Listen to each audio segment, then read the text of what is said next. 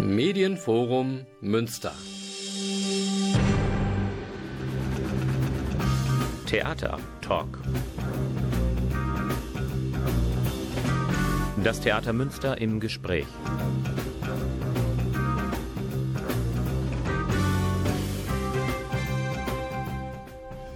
Willkommen zum Theater Talk, die Radiosendung von und mit dem Theater Münster. Mein Name ist Viktoria Weich, ich bin leitende Schauspieldramaturgin und heute habe ich drei Gästinnen zu Gast. Drei Künstlerinnen, die am Theater Münster arbeiten und wirken und deren Premieren kurz bevorstehen. Und ich freue mich, dass ihr alle da seid. Hallo, ihr drei. Hallo. Bei mir ist zum einen die Regisseurin Magdalena Fuchsberger. Magdalena arbeitet gerade an der großen Zauberoper Der Schmied von Gent. Und auch zu Gast sind Teile des großen künstlerischen Teams des vierteiligen Tanzabends Nachbarschaft. Einmal Lillian Stillwell und die choreografische Assistentin Caitlin Skelly. Hi, ihr zwei. Hallo. Hallo. Gleich beginnen wir mit Der Schmied von Gent. Magdalena wird uns erzählen, worum es in dieser Oper geht, wie sie sich anhört und was sie gerade mit den Sängerinnen und Sängern und allen anderen Beteiligten probt. Dazu hören wir uns gleich.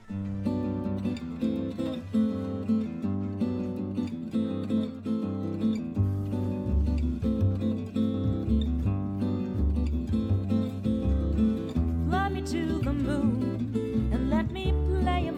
stars. Let me see what love is like on Jupiter and Mars.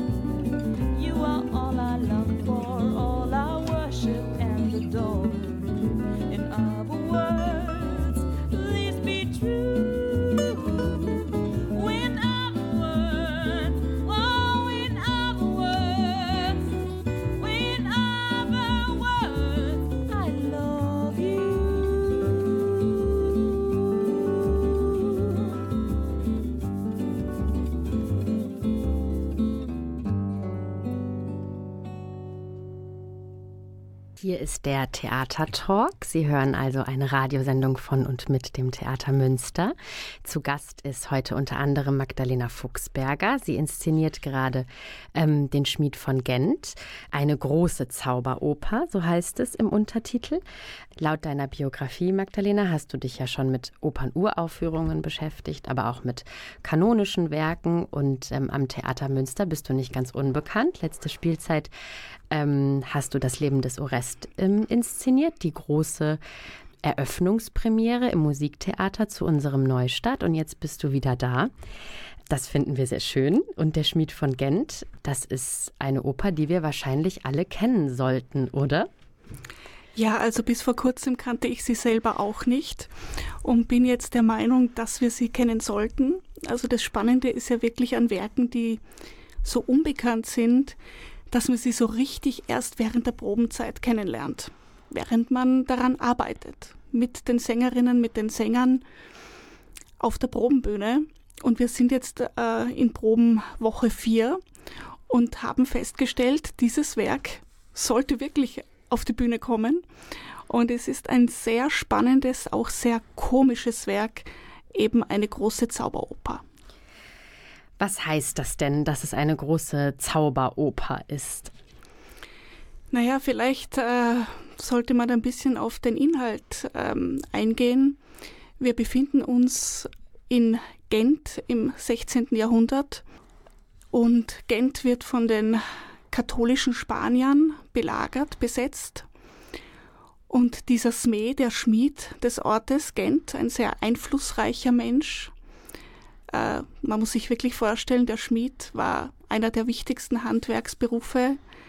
Der war zuständig sowohl für die Kanonenkugeln als auch für den Pflug. Also da merkt man schon diese Doppelbödigkeit auch dieses Berufes. Und dieser Schmied von Gent, der Smee, so heißt diese große Rolle, äh, ist auf der anderen Seite, also ist auf der Seite der ja, Revolutionäre oder der, dem Untergrund und die singen in seiner Schmiede Geusenlieder. Die Geusen waren so Freiheitskämpfer und äh, lassen sich nicht abbringen davon, sozusagen diese Kampflieder zu singen. Und äh, es kommt so, wie es kommen muss. Äh, die Schmiede wird geschlossen, muss geschlossen werden. Smee und seine Frau äh, verarmen. Und Smee ist äh, sozusagen sehr verzweifelt, bindet sich einen Stein um seinen Körper und will in die Laie, in den Fluss gehen. Und plötzlich, äh, kurz bevor er sozusagen in diesen Fluss springen will, äh, ertönen Stimmen und versprechen ihm, äh, wenn er sich mit den Teufeln einlässt, wird er für sieben Jahre sehr reich werden und er wird alles bekommen, was er sich wünscht. Und er muss nur einen Pakt mit den Teufeln schließen. Nach diesen sieben Jahren allerdings würde er dann gegessen werden. Und er zögert noch so ein bisschen und lässt sich dann schlussendlich auf diesen Pakt ein, unterschreibt. Und dann beginnt eigentlich diese Zauberoper.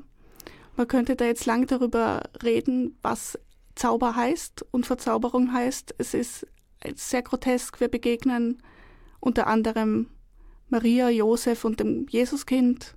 Wir begegnen Astarte, das ist eine ja, mythologische Venus-Göttin-Figur. Wir begegnen dem berühmten Blutherzog Alba. Wir begegnen Jakob Hessels, das war auch jemand, der alle sozusagen alle, äh, alle Geusen, also alle Flammen äh, hängen hat lassen. Und wir begegnen schlussendlich auch im dritten Akt, als Smee beschließt zu sterben, begegnen wir auch Petrus, wir begegnen dem Himmel und der Hölle. Und ähm, das haben wir natürlich gedeutet und interpretiert, aber auf die Frage hin die große Zauberoper, also diesen, auf diesen Zauber treffen wir in diesem Stück. Also sehr unterschiedliche Figuren, die mir als Zuschauerin teilweise vielleicht aus dem christlichen und mythologischen Kontext bekannt vorkommen könnten, die aber ja gemeinsam dann auftauchen, so wenn ich dich richtig verstanden habe, oder? Also ich kann wahrscheinlich, ich, ich stehe wahrscheinlich einem großen Reichtum an Figuren und Fantasien gegenüber. Ähm, das stelle ich mir sehr ähm, aufregend und vielleicht in dem Sinne auch zauberhaft vor, dass es so wie keine, ja, keine vernünftigen Grenzen in dem Sinne gibt, was da passieren kann. Also ist das etwas, was so sehr ins Fantasievolle ähm, hineinreicht und mich mitnimmt in Welten, die größer sind als die, in der ich mich bewege. Ja, das könnte man so sehen. Ähm, es ist unglaublich abwechslungsreich, das stimmt. Es sind schon sehr unterschiedliche Stimmen auch der SängerInnen. Äh, schlussendlich aber ähm, muss man sich fragen, was ist denn dieser Schmied genau? Wir werden auch nicht so was wie eine Schmiede haben. Dieser Schmied ist sozusagen selbst die Schmiede. Sme, der Schmied, ist die Schmiede. Und das etwas schmieden bedeutet ja etwas zu kreieren, etwas zu schöpfen. Oder eben auch, wenn man einen Schritt weitergehen will, sich seine eigene Wahrheit zusammenschmieden, äh, alternative Fakten zu Wahrheiten bestimmen. Ähm, sozusagen, der fängt an, sich, seine sich sein eigenes Leben zu kreieren. Und das ist eigentlich das Allerentscheidendste in diesem Stück und das hat auch, ist immer zeitlos und ich finde gerade auch heute ein unglaublich leider sehr aktuelles Thema, denn es ist eine Zauberoper und es ist sehr abwechslungsreich, aber unterm Strich gesagt kann man sagen, es geht um einen Menschen, der immer dorthin gehen wird, wo es ihm gut geht. Und es ist wirklich die große Geschichte eines Opportunisten, der sehr sympathisch rüberkommt, witzig, schlau, sehr nahbar ist, der gute Chef, den guten Chef gibt, immer einen Witz auf Lager hat äh, und der einfach es versteht, immer dorthin zu gehen, wo die Macht zu Hause ist. Und schlussendlich ist es ihm egal, ob das die Hölle ist oder der Himmel. Und man fragt sich dann in dem Stück auch, das ist auch sehr interessant, irgendwann wird nämlich die Hölle fast sympathischer als der Himmel. Er fragt sich selbst, soll ich nach rechts gehen oder nach links? Es ist ihm eigentlich egal. Dann geht er mal wieder nach links, dann wieder nach rechts.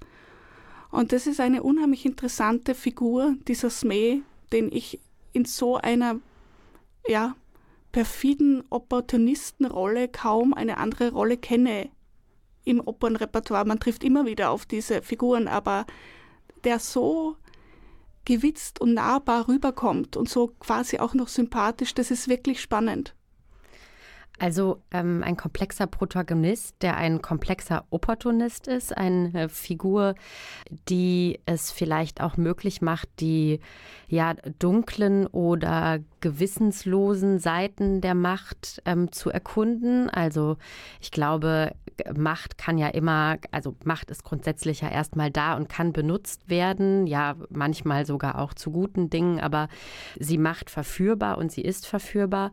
Und ähm, du hast es ein bisschen anklingen lassen, also sich anzuschauen, wie jemand sich, der erstmal sympathisch und klug und witzig wirkt, ähm, eher für ja das, das ja, das Böse ist vielleicht ein bisschen ein großer Begriff, aber für, für, das, ähm, für das zu entscheiden, was böse Konsequenzen hat, sagen wir mal so, und dafür sogar seine Seele hergeben würde, das scheint mir jetzt in deiner Erzählung auch eine aktuelle Frage, also weil schauen wir aufs Weltgeschehen oder in die Politik, also wer trifft wie, welche Entscheidungen.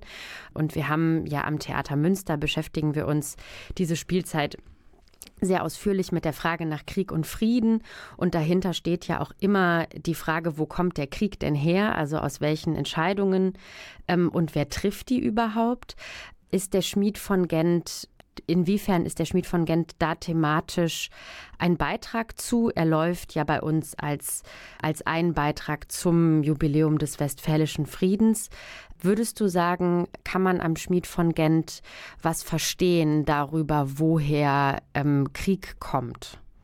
Also ich glaube, man kann nicht verstehen, woher Krieg kommt, aber ich glaube, man kann erkennen und wir am Theater oder auf der Theaterbühne natürlich ja, können auch nicht die Welt retten, aber wir können vielleicht auf etwas hinweisen oder etwas gemeinsam entdecken oder aufdecken. Dieser Smee, das ist ein gefährlicher Mensch.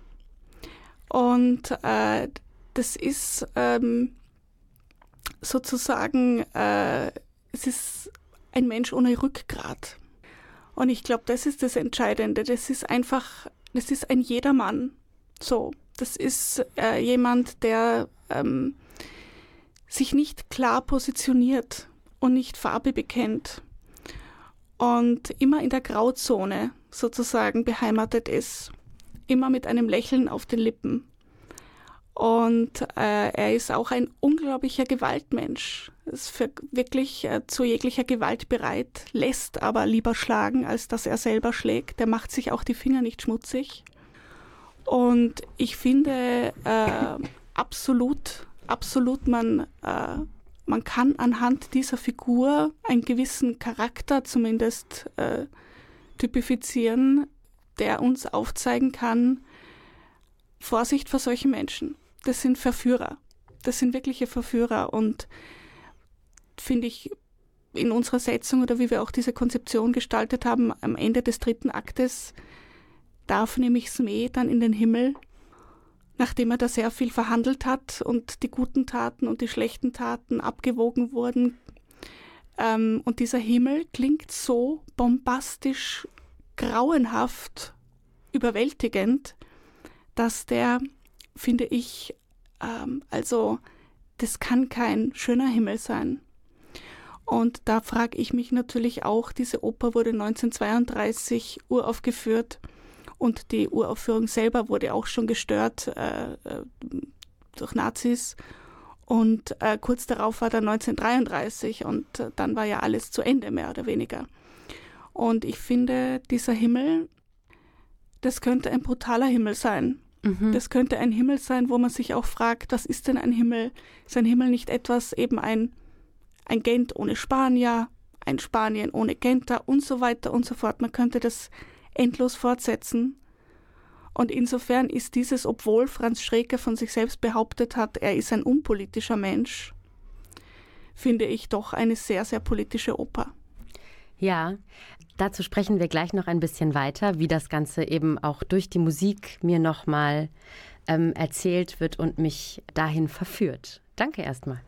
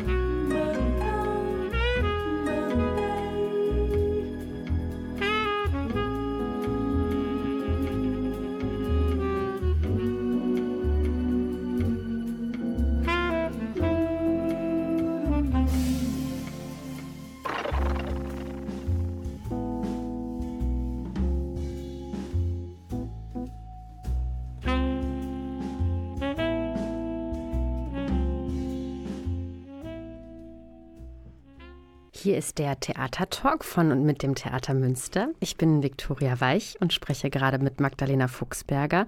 Sie ist Regisseurin von der Schmied von Gent, der großen Zauberoper, die am 21. Oktober Premiere im Großen Haus haben wird. Wir haben gerade schon darüber gesprochen, was der Schmied Smee für eine Figur ist, welch ein ein, einer, der mich verführt, der mich auch auf die dunkle Seite der Macht gewitzt und klug mitzunehmen weiß. Du hast gerade schon gesagt, es ist eine Oper, die 1932 Uhr aufgeführt wurde.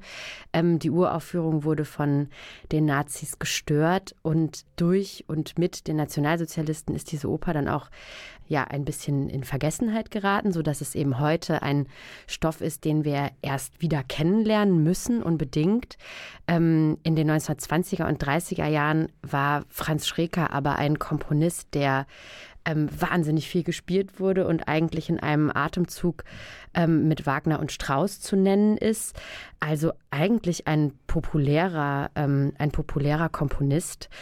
Und jetzt eine Oper, die, von der du gesagt hast, dass sie auch politisches Potenzial hat. Ähm, wie klingt das denn? Also wie ist denn die Musik? Wie würdest du das beschreiben? Sehr abwechslungsreich, sehr nahbar, sehr laut, sehr einnehmend, überwältigend.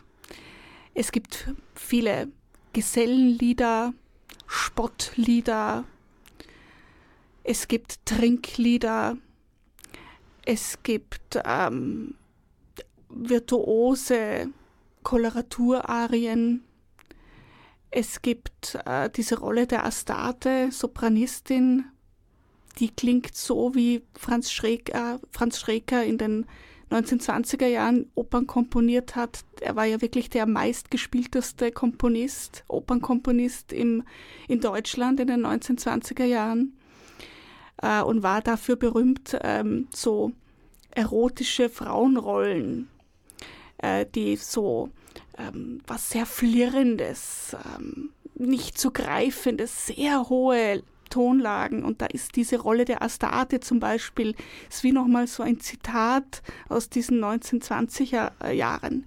Und ähm, es gibt große Chöre, viel Chor. Und diese Rolle des Smees, also der singt fast zwei Stunden durchgehend, das ist eine riesige Partie. Und äh, wie gesagt, ich glaube also, ähm, Henning Ehlert, der Dirigent, der hat dann bei der Matinee erzählt auch, dass, äh, dass der halbe Orchestergraben ist mit Schlagwerk besetzt. Also ist unglaublich großes Schlagwerk dabei. Also es ist wirklich ähm, ein, ein riesiges Getöse sozusagen und sehr, sehr einnehmende Musik. Und das klingt auch nach einem Abend, der ähm, ja so in die Vollen geht, würde ich mal umgangssprachlich sagen. Also es klingt nach etwas, das mich ähm, das, das Potenzial hat, mich mitzureißen. Und das ist ja, glaube ich, wenn man ja gerne von den 1920er Jahren so als goldenes Zeitalter oder auch als Tanz auf dem Vulkan, also so diese die politische und wirtschaftliche Lage in Deutschland hat ja viele KünstlerInnen dazu inspiriert. Ich nenne es mal so krasse künstlerische Entscheidungen zu treffen, indem so das, das, das Böse neben dem Guten sehr, sehr kraftvoll nebeneinander und gegeneinander leben kann. Wie ist es denn, was würdest du sagen, ähm, ist das denn eine Oper, die mich, ist es etwas, das mich ermutigt? Ist es etwas, das mich aktiviert? Also was würdest du sagen, was ist so dein, was ist so dein Eindruck und dein Gefühl, mit dem du, wenn du dich damit auseinandersetzt, so rausgehst? Weil es klingt nicht nach etwas, was mich jetzt nachdenklich und klein macht, sondern es klingt eher nach etwas, was mich aktiviert. Und da, find, da bin ich ganz neugierig, wie du das empfindest. Also diese Oper ist ja nicht nur eine große Zauberoper, wie es so schön im Untertitel heißt, sondern auch eine komische Oper. Was ich schon mal sehr spannend finde, weil nicht sozusagen mit dem Zeigefinger jetzt ähm, auf so im Sinne von Aktivismus jetzt hier ja äh, zu Aktivismus angehalten wird, sondern man muss mal ganz viel lachen auch. Und man wird gut unterhalten. Es ist wirklich eine gute Unterhaltungsoper. Und irgendwann mal aber merkt man, dieses Lachen bleibt einem so ein bisschen im Hals stecken oder es wird eigentlich, es ist kein Klamauk, es ist so eine groteske, satirisch, wirklich schwarzer Humor, sehr zynisch. Und ich finde ja oft, dass man über den Humor oder einer gewissen Komik ähm, manchmal vielleicht sogar fast mehr aufgerüttelt werden kann. Und ich finde auf jeden Fall am Schluss oder so wie wir das dann auch interpretiert haben und auch inszeniert, wie ich das inszeniert habe, würde ich mir schon wünschen, dass man schon auch aufgerüttelt äh, rausgeht aus dem Theater und äh, sich eigentlich auch fragt, so, was machen wir jetzt? Was können wir machen, damit ähm, sowas wie in den 30er Jahren nicht mehr passiert?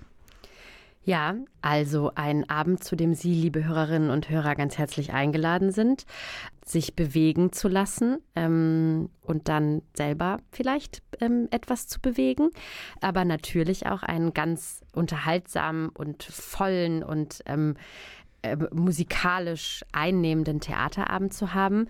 Die Premiere ist am 21. Oktober. Vielen Dank, Magdalena, dass du da warst. Ähm, du musst jetzt noch ein bisschen proben und Dinge tun, damit diese Premiere so wunderbar wird, wie sie klingt. Wir freuen uns sehr und ich bedanke mich, dass du hier warst im Studio. Vielen Dank, war sehr schön hier. Ja, jetzt ähm, kommen wir zu meinen zweiten Gästinnen, die heute da sind. Die zweite Premiere, die nämlich auch auf dem Fuße folgt, beziehungsweise noch davor liegt, ist äh, Nachbarschaft, ein vierteiliger Tanzabend, der am 20. Oktober ähm, im Kleinen Haus Premiere haben wird. Bei mir sind zwei Produktionsbeteiligte. Einmal unsere Lillian Stillwell. Lillian, du bist bei uns natürlich Tanzdirektorin und Chefchoreografin und an diesem vier vierteiligen Abend beteiligt, insofern als dass du einen dieser vier Teile ähm, erfunden hast und jetzt choreografierst. Und auch bei mir ist Caitlin Skelly. Caitlin ist choreografische Assistentin. Ähm, hello, Caitlin. Hallo.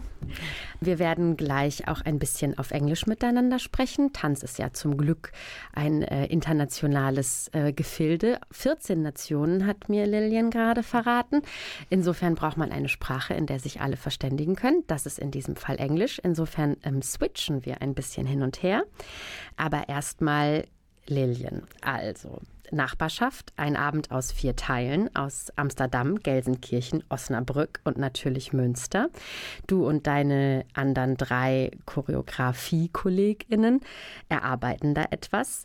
Was erarbeitet ihr denn da? Victoria, danke für die Einladung und danke für die schöne Vorstellungsrunde und Vorstellung der Produktion. Diese Produktion geht von den Westfälischen Frieden aus, nämlich vom Prozess was ganz zum Schluss den 30-jährigen Krieg stattgefunden hat zwischen Münster und Osnabrück. Botschafter sind zu Fuß und mit Pferd und Kutsche hin und her gereist, um diese Nachrichten aneinander zu bringen. Und durch diesen körperlichen Akt auf und zueinander zu bewegen, wurde diesen Frieden geschmieden. Das hat mich inspiriert, Kolleginnen und Kollegen aus unserer Region auch zu fragen, ob wir so in diesem Spirit von den Botschafter derzeit ähm, auch unseren Weg aufeinander zu bewegen können. Sie zu uns und wir zu ihnen. Die Choreografinnen und Choreografen, die, die dabei sind, kommen alle aus der Region und in dem Prozess, diese Choreografien zu erlernen, haben wir unsere Ensemble zu ihnen geschickt, um die Choreografien zu lernen. Daraus ist ein riesiger Wissenstransfer stattgefunden, sind Beziehungen ähm, angeknüpft und ist viel Information im Körper zurück nach Münster gebracht. Die sind körperliche Verhandlungsprozesse, die zu einem Miteinander führen und den Tanz in der ganzen Region hoffentlich mit einem Resonanz stärken.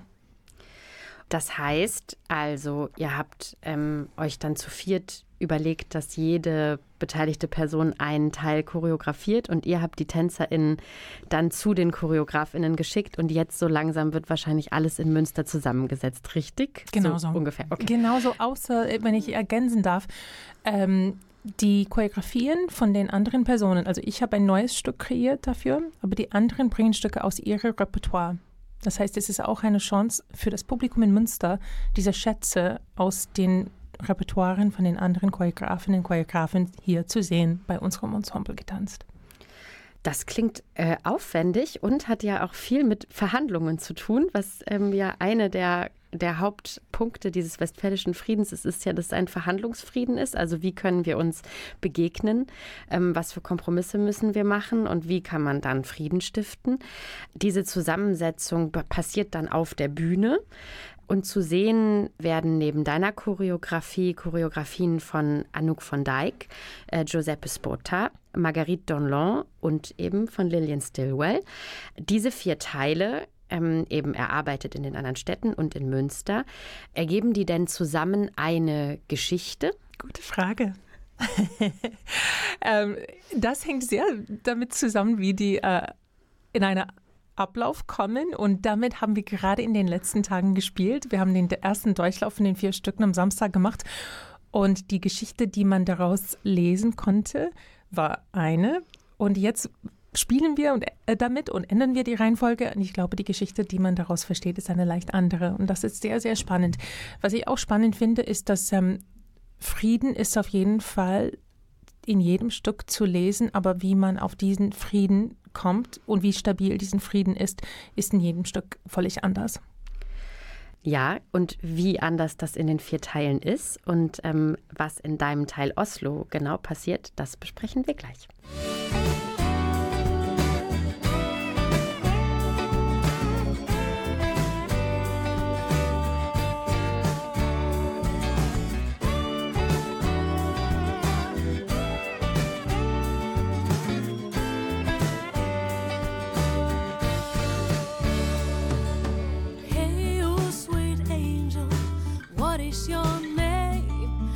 can see you got your mama's figure made in heaven. Hey, you sweet angel, look what you got. Perfect toes and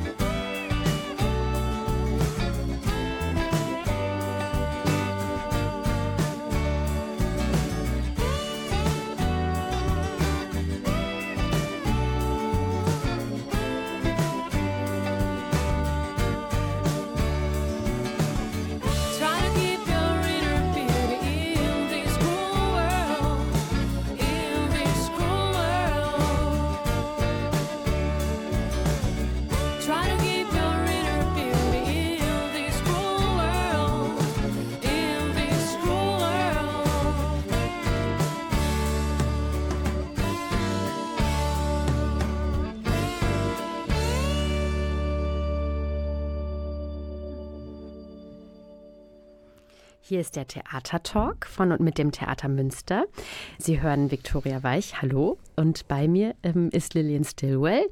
Wir sprechen gerade über den vierteiligen Tanzabend Nachbarschaft und ein Teil davon choreografiert Lillian Stillwell selbst. Es ist der Teil Oslo. Mir ist direkt aufgefallen, dass Oslo die Stadt ist, in der der Friedensnobelpreis verliehen wird. Ist das der Grund, warum der Abend so heißt? ähm, das Stück so heißt, meinst das Stück, du? Ja, ja dein Stück, dein mein Teil. Stück ist nur ein Viertel des Abends. Ähm, nein, aber das ist auch mit darunter ein Teil. Also weil diese Stadt äh, hat Assoziationen mit den Frieden, aber diese Stadt ist auch der Ort, wo ein sehr besonderen Friedensprozess stattgefunden hat, nämlich in 1993 ein geheimen Prozess, was durch ein Ehepaar veranstaltet wurde, zuerst am Anfang ähm, zwischen, zwischen kämpfenden Parteien aus dem Mittleren Osten, nämlich Israel und Palästinien, äh, die dort in Oslo zusammengebracht worden sind und in einem Schloss äh, einen Frieden geschmieden haben. Äh, letztendlich hat das dazu geführt, dass sie tatsächlich einen Nobelpreis gewonnen haben, aber nicht die Leute, die es ausverhandelt haben, sondern ähm, the Prime Minister of, In of Israel and of Palestine. Genau. Was soll ich dir erzählen, warum ich das als Thema genannt Ja, bitte. Also, also, habe ähm, Tanzabend, weil vielleicht gehört sehr, das sehr gerne. eine Geschichte ich glaube, oder so. Nee, ich finde das sehr wichtig, weil es ja auch etwas ist, was uns jetzt seit, seit Stand der Aufnahme dieser Sendung ähm, vorgestern Abend ja sehr erschüttert und beschäftigt, ja. was in Israel und Palästina ähm, gerade passiert. Insofern, wenn du kurz ähm, beschreiben kannst, wie du dazu gekommen bist, dich damit zu beschäftigen, sehr gerne. Ja, dass der ganze Abend von den westfälischen Frieden ausgeht, habe ich schon erzählt. Und in meiner Recherche über weitere Friedensprozesse, Verhandlungsprozesse, war für mich diesen Osloer Prozesse sehr besonders, weil es den persönlichen mit dem politischen verbunden hatte. Ein paar Menschen, die eingeladen sind, in einem Raum zusammenzusitzen, ohne Mediation, ohne Presse, ohne große Aufmerksamkeit, eins nach dem nächsten jedes Thema auszuverhandeln in einer Serie von sehr persönlicher Begegnungen. Das ist ein besonderer Weg, einen Frieden zu suchen. Und was auch besonders war in diesem Prozess, ist, dass sie nach jeder Medi ähm, Verhandlungssitzung sind sie aus diesem Raum gegangen und aus diesem Raum waren sie Freunde. Sie haben zusammen gegessen, sie haben äh, gelacht, sie haben Witze erzählt, sie waren eingeladen, wirklich ähm, menschlich miteinander zu sein. Und das hat einen großen Beitrag dazu geführt, dass diese Verhandlung erfolgreich war. Und das hat mich als Choreografin sehr interessiert, weil sowas erlebe ich praktisch jeden Tag in meiner, meiner Arbeit. Wir kommen aus vielen Nationen. Wir haben extrem unterschiedlichen kulturellen Hintergründen und auch Persönlichkeiten. Aber wir erleben jeden Tag, dass wir kommen durch unsere Konflikte nicht, weil wir es vermeiden, miteinander in persönlichen, intimen Kontakt zu kommen, sondern gerade weil wir das machen. Ja, ich bin ein, ich bin ein bisschen baff gerade, ja, weil das ähm, mich tatsächlich auch berührt und ich die Erfahrung gemacht habe, dass ähm, Tanz und Körper auf der Bühne und die Musik, die damit dann auch natürlich hörbar ist, ja auf eine Art mich dazu befähigt, an Gedanken und Gefühle zu kommen, die ich vielleicht durch Worte nicht erreichen kann. Und ich finde, diese Herangehensweise ähm, ist vielleicht im doppelten Sinne dann in diesem äh, Tanzabend durch diese vier Teile, durch diese vier Beteiligten, dadurch, dass euer äh, Tanzensemble weggefahren ist, dort was gelernt hat und wieder zurückgekommen ist. Also so ein Abend, der auf mehreren Ebenen eben diese ja, diese Möglichkeit des Friedensstiftens durch Austausch erprobt ähm, und dann vielleicht fürs Publikum erfahrbar macht. Mit welcher Musik macht ihr das? Jedes Stück hat unterschiedliche Musik. Äh, Marguerite Donlon hat Musik aus Irland, ihr Heimatland. Ganz mitreißende Musik, zum Teil von Sinead O'Connor. Äh, Giuseppe Spota hat Musik von John Adams, sehr berühmte, wunderschöne Musik, Shaker Loops. Und Anouk van Dyke hat elektro eine elektronische ähm, Sounddesign, was wie ein Zog wirkt. Die Musik, die ich ausgewählt habe, wurde von Minoru Miki komponiert. Das ist ein japanischer Komponist und es ist für Schlagzeug. Es wurde in den 80er Jahren als Antwort zu, den, zu der Hungerkrise in Afrika geschrieben und es ist in zwei Teilen geschrieben. Der erste Teil, so wie ein, er beschreibt das als so eine Art ähm, Tod und dann der zweite Teil ist ein Wiedergeburt. Und ähm, was man hört, ist im ersten Teil eine sehr atmosphärische Musik, äh, sparsam, verschiedene Klänge, manchmal klingelt es. Im zweiten Teil extrem hochrhythmisch, as, ähm, Async-Patience und extrem so führende Musik, die wirklich auf einem hohen Punkt ähm, endet.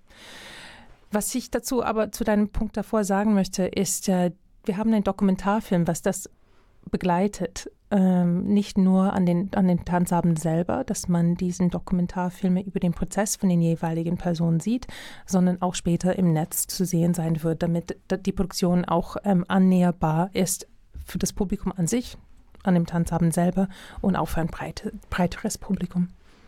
Das heißt, ich kann noch mal ähm, miterleben und nachvollziehen, wie ihr gearbeitet habt. Ja. Das war die Idee, dass wir zeigen nicht nur das Ergebnis, so this is what peace looks like, sondern so, wie haben wir das geschaffen. Und die Choreografinnen und Choreografen wurden auch gefragt für diese Dokumentarfilme, hey, wer sind eure Nachbarn? Ähm, kennt ihr die? Äh, ist Konflikt nötig, um eine Choreografie zu machen? Wenn, dann warum? Solche Fragen. Und das ist sehr unterschiedlich, wie allen antworten und wie sie ihren Prozessen sehen.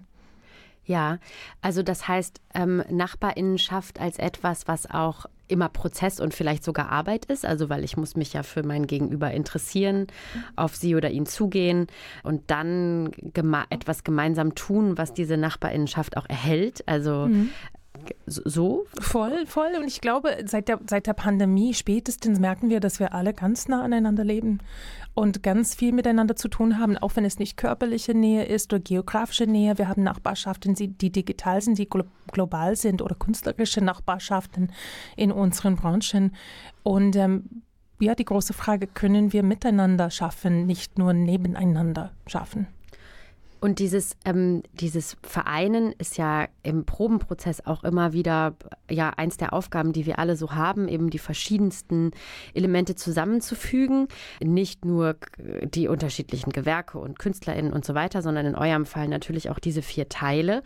Vielleicht ähm, kann ich dich fragen, maybe I can ask you, Caitlin, wie funktioniert dieser äh, Probenprozess, in dem so, also in dem vier unterschiedliche Choreografien geprobt werden müssen und dann trotzdem einen ganzen Abend ergeben?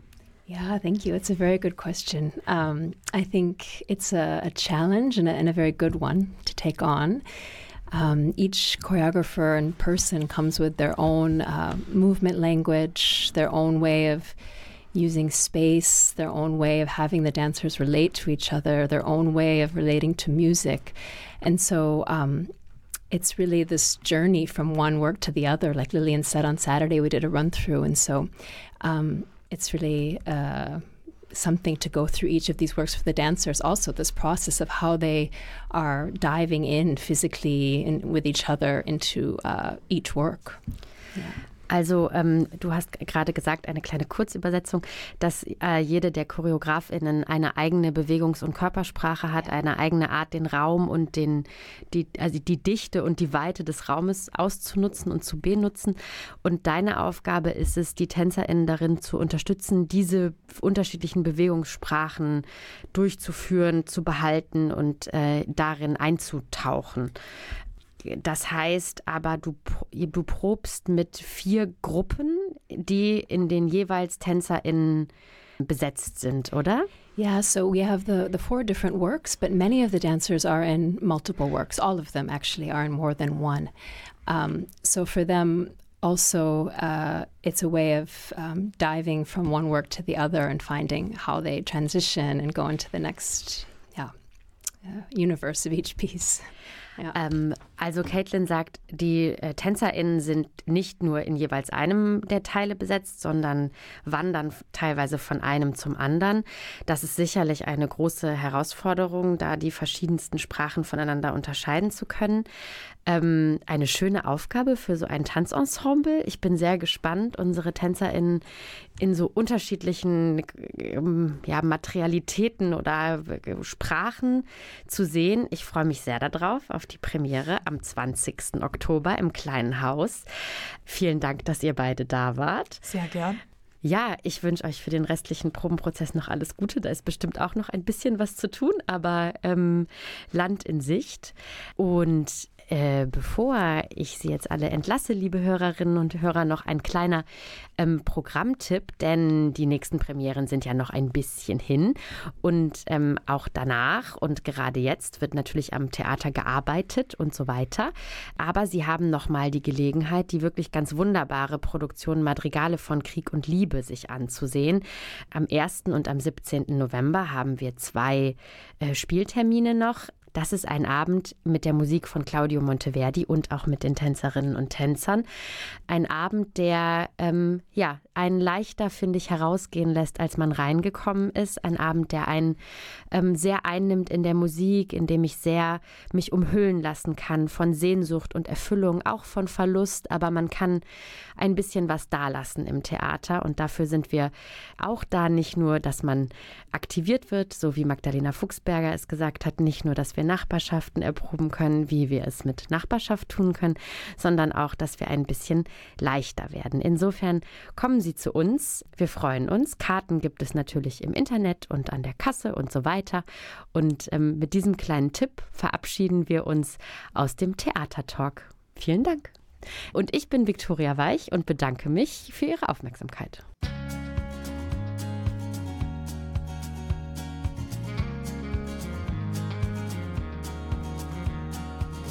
I never felt like this before. Try to hold it back, and I feel it even more. Sweat drips down my spine, and my knees are weak. I cannot move, I cannot speak. But then you came and I held it together again. I managed to stumble through 50,000 voices singing in. There's nothing that I wouldn't do. Cause I'd move mountains if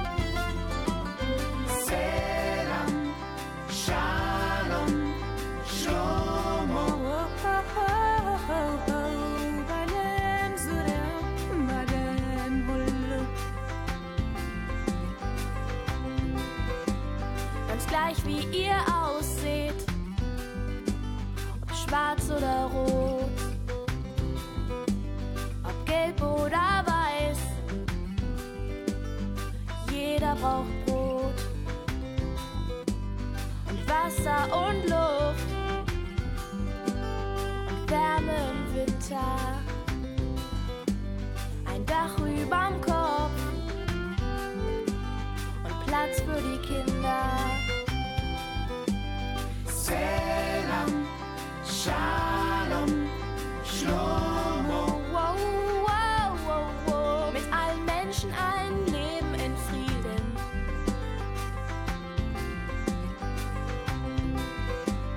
لسه ولجوج تسلا فكر كان بكنب لسه ولجوج تسلا ሰላም ቀን በቀን ጥቁር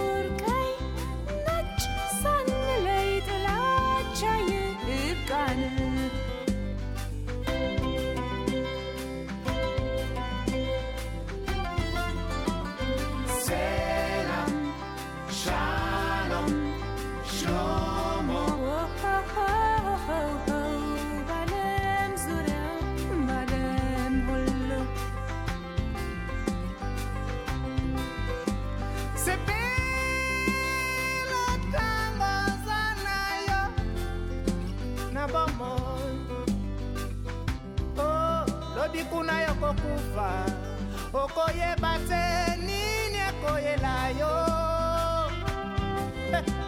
Sepela na yo lobikuna yokokufa okoyeba te